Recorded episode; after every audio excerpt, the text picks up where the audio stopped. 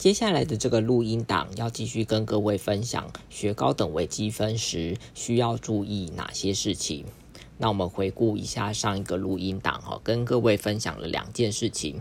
第一个是说，当你在看高等微积分的时候，面对一个命题的时候啊，其实有一些关键字哈，必须要确实的掌握。比方说存在啊、唯一啊、所有哦之类的这个词。除此以外，这个关键词的所在位置哈，其实也关系到一个命题的特色哦。所以你必须要把这件事情哈，确实的理解它。而第二件事情是说，各位在学高等微积分的时候，难免会遇到哈非常抽象化的一种概念。而面对这种越来越抽象化的这个过程当中，哈，你必须先体会到一件事情：数学哈其实是经过长时间的累积淬炼出来的这个产物。所以呢。当你在第一次学的时候，实际上要尽可能的去回想哈，去联想你以前所学的数学跟现在学到的这个新的概念哈之间的一些连接，尽可能的去透过实际例子来去体会哈你目前所学到的一个新概念。那今天呢，就是要继续好跟各位说明哈，我觉得你在学高等微积分的时候，还需要注意哪些事情？好，那今天会讲另外三个。第三个是说，在这个数理逻辑的这个复杂度啊，好，各位不仅仅看到一个命题的时候，不要只是只是只看到一个很表面的哈，表面上的陈述，实际上哈，必须要反复的思考各种逻辑之间的关系。这是什么意思呢？比方说你在讲义或者是书本上哈所看到的这个定理啊，向来都是以这种直述方式的去去表现它。可是，一个定理通常隐藏着更多更多的事情。比方说，最常见到的这个关系就是若 P 则 Q，它和非 Q 则非 P 的等价性。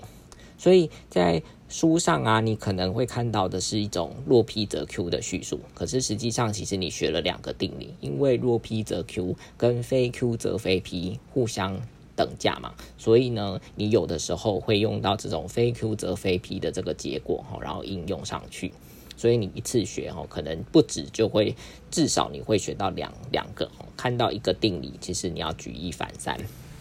所以，比方说，我这边举一个非常经典的例子，这个例子呢是在到时候第二学期哈探讨这个无穷级数的时候一个很重要的例子。比方说，有一个无穷级数哈，summation a n，n 从一到无限大。如果它是一个收敛级数的话，就会有一个必要条件。必要条件就是一般像 a n，n 趋距无限大的时候，极限值是零。那它是一个无穷级数收敛的必要条件，哈，它的这个正正面的叙述。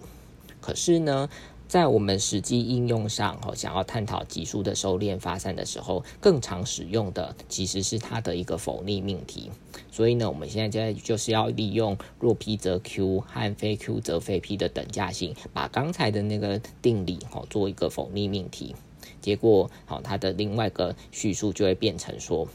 如果，哦，你要想要探讨一个无穷的级数，哈，summation a n，n 从一到无限大。你不妨先去观察哦，它的一般项，也就是 a n。然后呢，如果哦这个 a n 它的 limit n 趋距无限大，如果它不存在，或者是如果它存在，哦，比方说极限值叫 l，可是 l 呢不是零的话，实际上就可以得知哦对应到的这个无穷级数，哦它是发散的。所以呢，它提供了一个检验法，哦以确定无穷级数的发散。所以呢，各位在学的这个过程当中，哈，实际上就必须要做这样子的反思。一个定理可能会有很多的这个前提组成，好，比方说，我再举一个例子跟各位说明，哈，这种逻辑的关系是怎么样。比方说，你会在这个第四章的时候，哈，学到连续函数的一个主要的性质，它是说有界闭区间上的连续函数。则啊，值域是有界的。如果你将这句话仔细的去解读的时候，你就会发现到哦，它的这个前提其实是有三个。第一个是说，它是一个区间，好，这个区间是有界的区间 （bounded interval）。然后第二个是说，如果这个区间是有另外一个特性是闭区间，好叫做 closed interval。第三个，它是对这个函数，哦，下一个前提就是说，探讨的这个函数叫做连续函数。那在这三个前提之下，哦，就可以得到结论是什么呢？这个值域，哦，这个函数对应的这个值域呢，其实也是有界的，哈，也是 bounded 的。所以，除了这个很标准的哈这个定理的这个认识之外，实际上你还需要再多花时间思考的是什么呢？因为像刚才说的哈，它是基于这三个前提之下哦，才得到这么漂亮的结果。所以你可以去反思的几个问题是说，诶，如果你把这个条件啊，前面的这个前提啊，全部否定一下，然后那为什么没有办法得到最后的结果呢？例如，哦，你可以问的问题是说，诶，如果它是一个无界闭区间上的连续函数，那值域是不是有界呢？或者是如果它是一个有界开区间上的连续函数，值域有界吗？又或者说，你还可以再问：哦，有界闭区间上的不连续函数，那值域是不是有界呢？好，当你把这个每一个条件哦逐一的去否定，并且设法找到反例的这种方法，实际上也是一个不错的这种学习。好，它可以把一个定理哦看得更清楚，也甚至可以体会哈为什么这个定理的每一个前提都缺一不可。好，那再来要跟各位分享的第四个哈学高等微积分，其实也要注意的另外一个面向就是定理的重点掌握。好，还有数学写作的养养成，哈，其实其实应该的要兼顾。好，那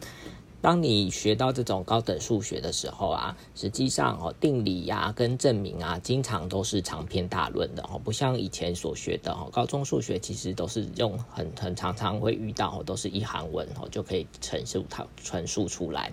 好，所以在这时候哈，当你看到这个。定理啊，或证明啊，都成能长篇大论的时候，实际上各位必须要开始养成所谓的大量阅读的这个能力跟习惯。好，所以说，如果啊，你在这个阶段当中可以把这个第零章的所有内容都仔细的看过，并且想过一次的话，其实这就是一个非常好的开始哦，就是养成大量阅读的能力与习惯。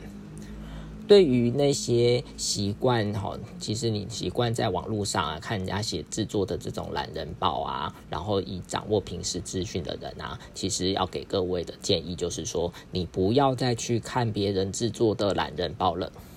那有人想说啊，你。不不看懒人包那怎么办呢？而是哦，其实你应该要试着去做一件事情，试着自己从头分析事情的始末。哦，看到一个事件啊，或一件事你感兴趣的事情，其实你自己从头分析事情的始始末，然后学着自己制作懒人包。哈，我觉得这件事情是非常非常重要的。哈。不要再去看人家哦这样子整理过后的东西给你看，而是试着试着自己去归纳整理而得到结果。透过自己的力量来制作懒人包，哦，实际上是在训练如何快速找到事情的关键，而且呢，用简单明了又有条理的方式来陈述哦事情的原委，这是一种。未来面对新事物的时候，哦，能够产生一种独到见解的一个根基，所以这是我给各位的第一个建议，就是你要自己养成哦大量阅读的习惯，而且要自己会掌握这个归纳啊，然后得到一些关键，然后自己制作懒人包。那以上述的精神，哈，把刚才这个精神，如果套用到这个高等微积分的学习当中，哈，可以透过，我觉得可以透过两个阶段，哈，去学习一件事情。好，当你在面对同一个，哈，比方一个定理出来了，要怎么学习呢？我觉得你要学两次。第一个是说。你在看这个定理的时候，第一次你就好好的去发拢，好好的仔细的去思考，哦，每一个论述当中每一个语句它的逻辑的这个正确性，哦，因为我们在数学系哈，就是要开始学习哈，怎么样用这个严格的这种论述哈，把一些这个定理啊，哈，就是串起来，每一个有条有理的这种方式。所以你第一次可以试着好好的思考哦，每一个语句、每一个逻辑的这个正确性。好，那这个是一个很仔细的这个过程学习。可是呢，你之后啊，其实还要再学一次，就是当你在第二次看这个同样的定理的时候，你可以采用另外一个方式，也就是采用重点整理的方式，试着看看有没有办法用一两句哦精简的话哦指出这整个论述的关键步骤。然后呢，把它精简的哦，这个精简的语句啊、说明啊，其实你就可以把它注记在这个讲义的旁边哦，这个证明的旁边，实际上你就可以相互做对照了。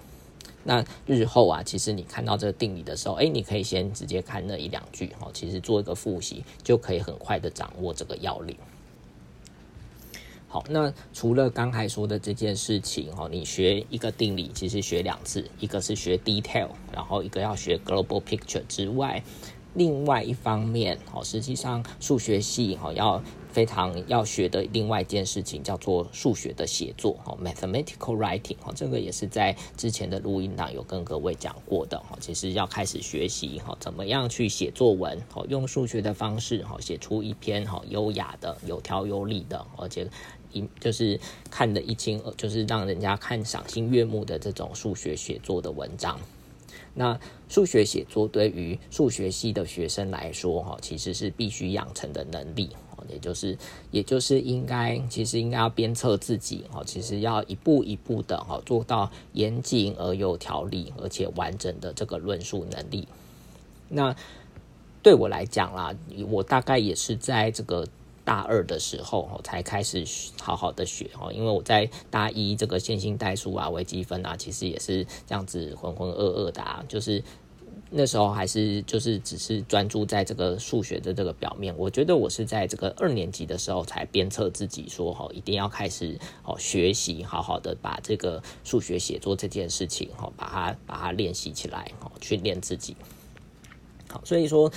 就当然也建议各位哈，在这个时候也开始要学习哈，怎么样去把这个数学写作这件事情哈做一个加强。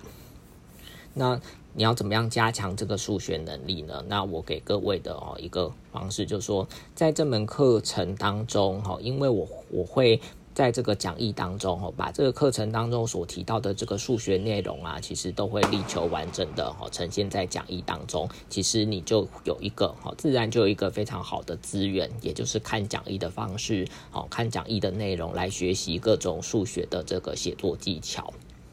好，那在你来修我的这门课当中，哈，其实我觉得有一个另外一个特色，也就是关于这个平时。平时作业的部分，在平时作业部分，当然后面哈的某一节也会跟大家讲说明一下哈，这个平时作业是怎么回事。这边也是要在这里先跟各位提的，就是说，好，其实。你在每次缴交平时这的作业的时候啊，其实我都会帮各位批改，而且都是自己批改，甚至呢也可以告知哈，都会在你的这个作业上哈，告诉你写作方式的这种各种的优点啊、缺点啊，更可以指出一些不易被察觉的事。所以我会建议哈，各位真的要好好的花心思哈，去每一次的这个作业哈，都必须写出来。你在那边花的心思越多哈，其实我在改作业哈，你就会得到更多的回馈，然后你就会进步越多。好，那除此以外，我还会再给给各位第三个资源，就是我还会提供自己编写的这个作业的解答，哦，让大家有多一个模板哦，来学习怎么样好好的这个论述。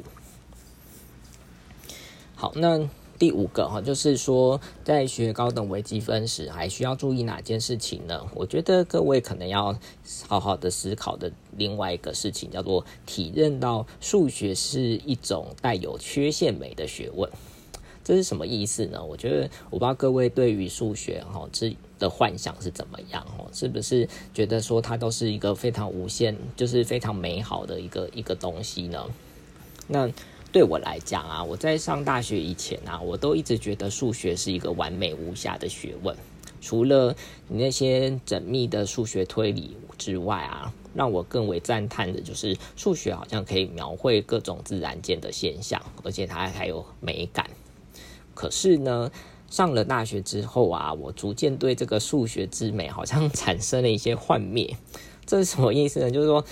并不是那些一层又一层复杂的论述让我丧失对数学的好感，不是这个意思，好，那像刚才哈之前有跟各位提的这个极限互动的美啊，其实我觉得它真的很厉害。诶，其实以前都是平铺直叙的啊，做这个论述。诶，其实你发现到极限，它其实是有一种互动的感觉。哈，这种其实是很很厉害的一种思维。那这种互动之美，一直深植我心。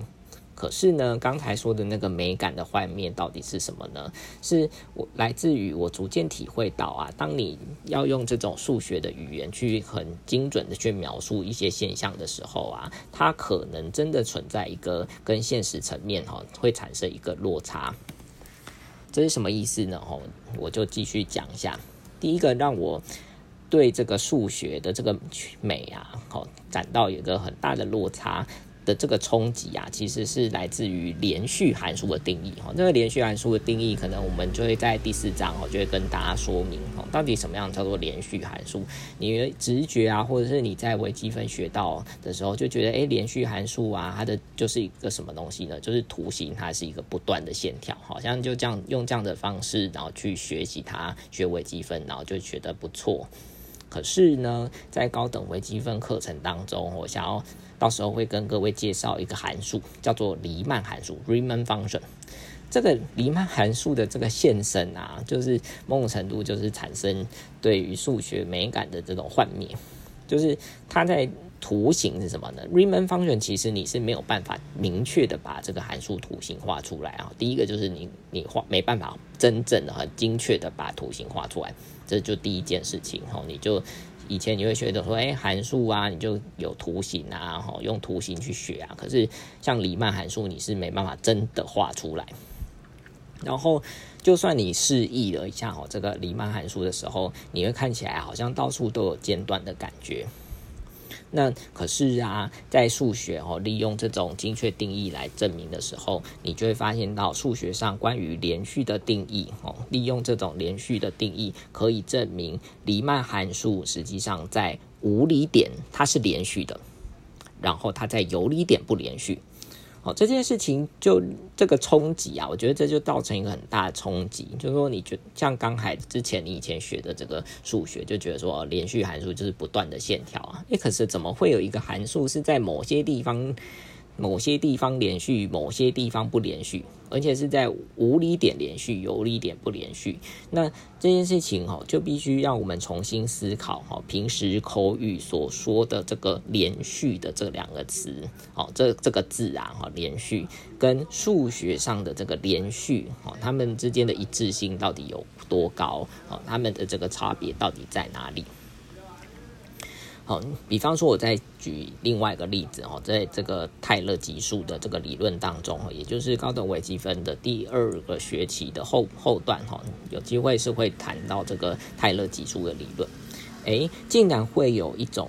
函数哈，它是光滑的函数哈，C infinity 的 function，可是它并不是 analytic 哈，并不是解析的这种函数。其实我觉得它也是一个非常不可思议的这个反例啦，哈，就是会有这种无穷哦可为而且连续的这种函数，可是它没办法哦用泰勒级数哈，就是去去表达它。好，那第三个就是可能如果各位有机会学这个。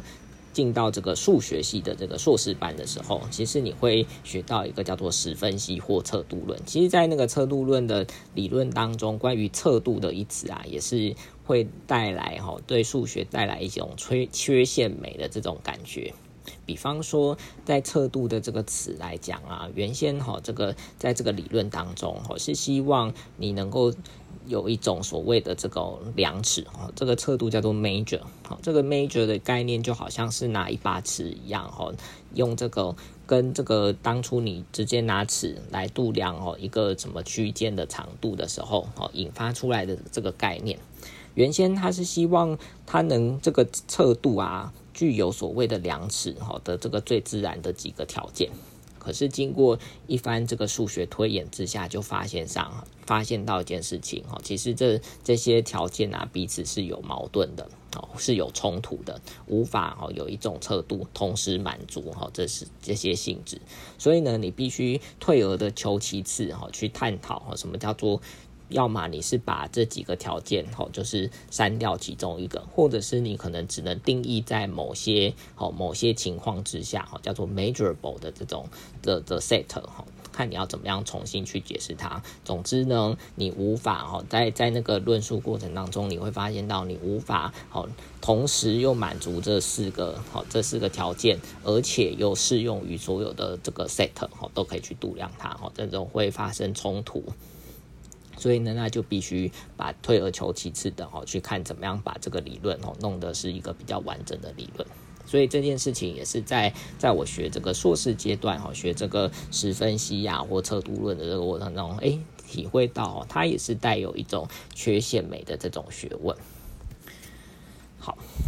所以各位在学数学的时候啊，实际上可以去多观察数学面跟真实面之间哦所带来的落差。有些事情你可能会很直觉的认为是这样。可是，当你用数学的定义，哈，真正的定义去讨论下，可能就会有一些意想不到的情况发生。那我刚才提的这三个例子，哈，只是想要跟各位说明，这种带有缺陷美的这种东西呀的数学，才是这个真正的数学的意涵，啊，就是不要把这个。各位不要把这数学想得太过完美了哦，实际上哦，它是跟现实生活面哦，也会有一个落差，那你其实是必须把它弄清楚哦，它之间的这个 gap 到底在哪里？那总结来说哦，就把这个第零点四节哦做一个总结。对于数学的学习啊，其实并非拘泥于表面上的文字跟逻辑，而实际上是要透过一些方式哈来了解它的背后的意义。那其实呢，应该经常跳脱哈既有的这个框架来思考，才会带来许多更多的这种收获啊。这是我对这个第零点四节，好，你在学这个高等微积分时哈，需要注意哪些事情好的一个看法。好，那再来，我们再下一个录音档哦，就是要告诉各位哦，要进到第零点五节啦，就是诶，你要怎么样好好的把这个高等微积分学好哦？那进入到比较这个学习的层面哦，有哪些策略可以把，就是方式可以把高等微积分学好？